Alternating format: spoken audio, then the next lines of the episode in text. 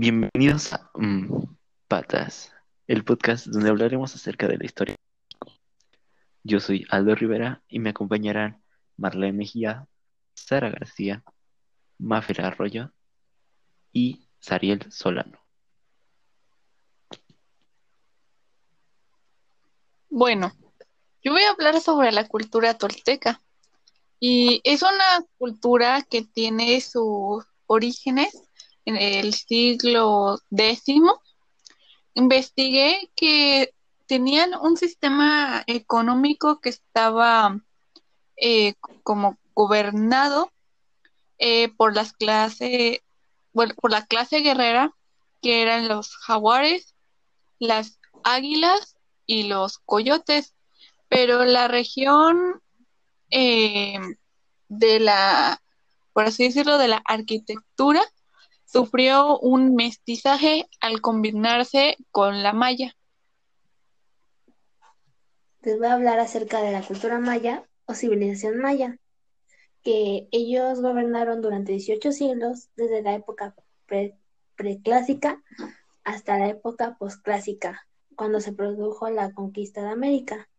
los mayas llegaron a abarcar el sureste de México, la totalidad de Yucatán, Guatemala y Belice, la región occidental de los territorios actuales de El Salvador y Honduras.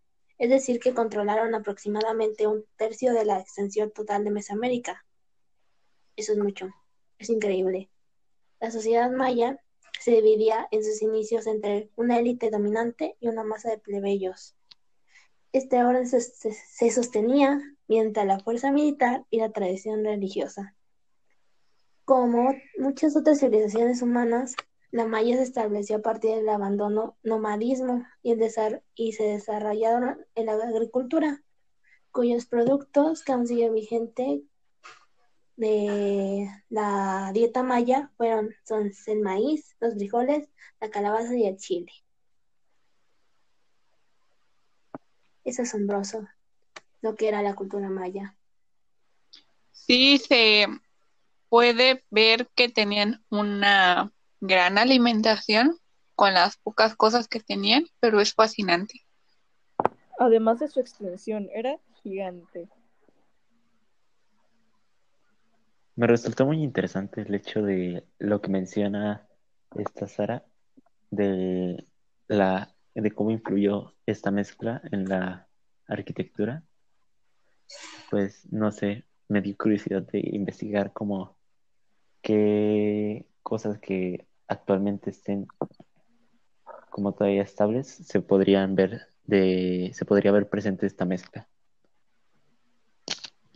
Bueno, hablaré acerca de la de la intervención inglesa en México. Hacia 1821 cuando México logró su independencia, Inglaterra pues era el país capitalista más desarrollado en el ámbito industrial, comercial y financiero. Y pues esto fue lo que hizo que despertara cierto interés por México, principalmente por la zona metalúrgica.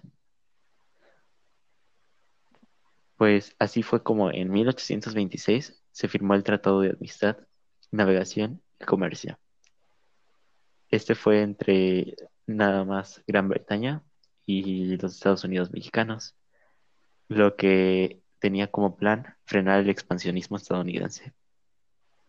De 1835 a 1846, durante la República Central, fue donde Gran Bretaña se consolidó, se consolidó como un socio comercial de México y su principal proveedor de maquinaria de textiles.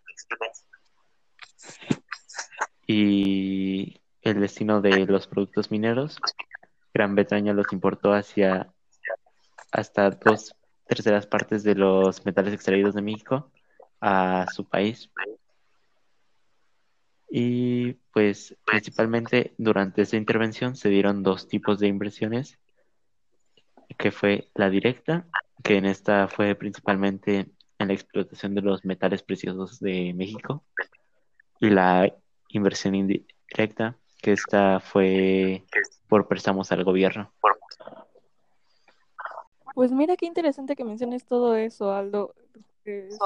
La- todas las uniones que tuvo México con países extranjeros, aunque claro, hubo cierta explotación de recursos, pero fíjate que además de esta unión inglesa con México también estuvieron los intentos de reconquista española. A pesar de que México alcanzó su independencia en 1821 en la firma de los tratados de Córdoba y el retiro del ejército español del territorio continental mexicano, España no reconoció la independencia de México hasta el 28 de diciembre de 1836, lo cual la verdad me hace muy mal pedo. Cuando se firmó un tratado de paz de entre las naciones, o sea, ¿puedes creerlo? Por esta razón y la presencia de los españoles replegados en San Juan Tulula, a unos cuantos kilómetros de la costa de Veracruz y Cuba, México consideraba una amenaza a su independencia. Ah, después este país, o sea, España, apoderarse de dichas posiciones, ganando San Juan de Ulula en 1820 y de los refuerzos por los españoles, pero perdiendo su flota naval en Mariel, o sea, Cuba, en 1828. Después, más tarde, España envió la expedición a territorio mexicano encabezada en 1829 por Izardo Barras, que procedente de Cuba, llegó a. El plan de los españoles era recuperar prácticamente todo lo que fue Nue- Nueva España y a partir de ahí lanzarse a la reconquista de sus antiguos dominios. Ah, sin embargo, las fuerzas de Antonio López de Santa Anna el 3 de septiembre de 1829 y aunque la mayor, la mayor parte de los sucesos de la independencia de Hispanoamérica ocurrieron durante el periodo que desde el establecimiento de las juntas soberanas en 1808 hasta la derrota de los en el Callado, Perú, ocurrida en 1826, José Suprum dice que el periodo de lucha de las fuerzas militares regulares concluye el- el- en 1829 con la expedición española Tampico e incluye este conflicto dentro de las revoluciones hispanoaméricas. Esa.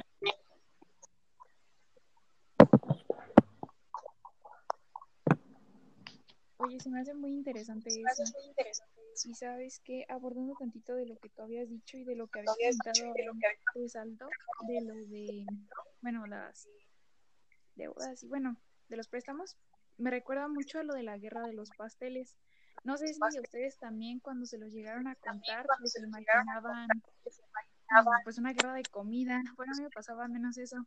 Y bueno, ahora hablando de la realidad de lo que era esta guerra, había franceses que pues estaban en territorio mexicano y pues estos extranjeros llegaban con dinero y pues compraban ciertas cosas y luego los mexicanos pues les pedían préstamos pero pues no llegaban a pagar todo esto se llegó a desatar cuando un pastelero pidió una indemnización por 60 mil pesos que para el valor que tenía la moneda en ese entonces pues.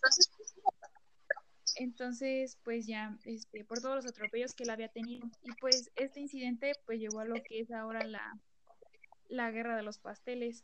Y bueno, para marzo de 1838 fue Veracruz.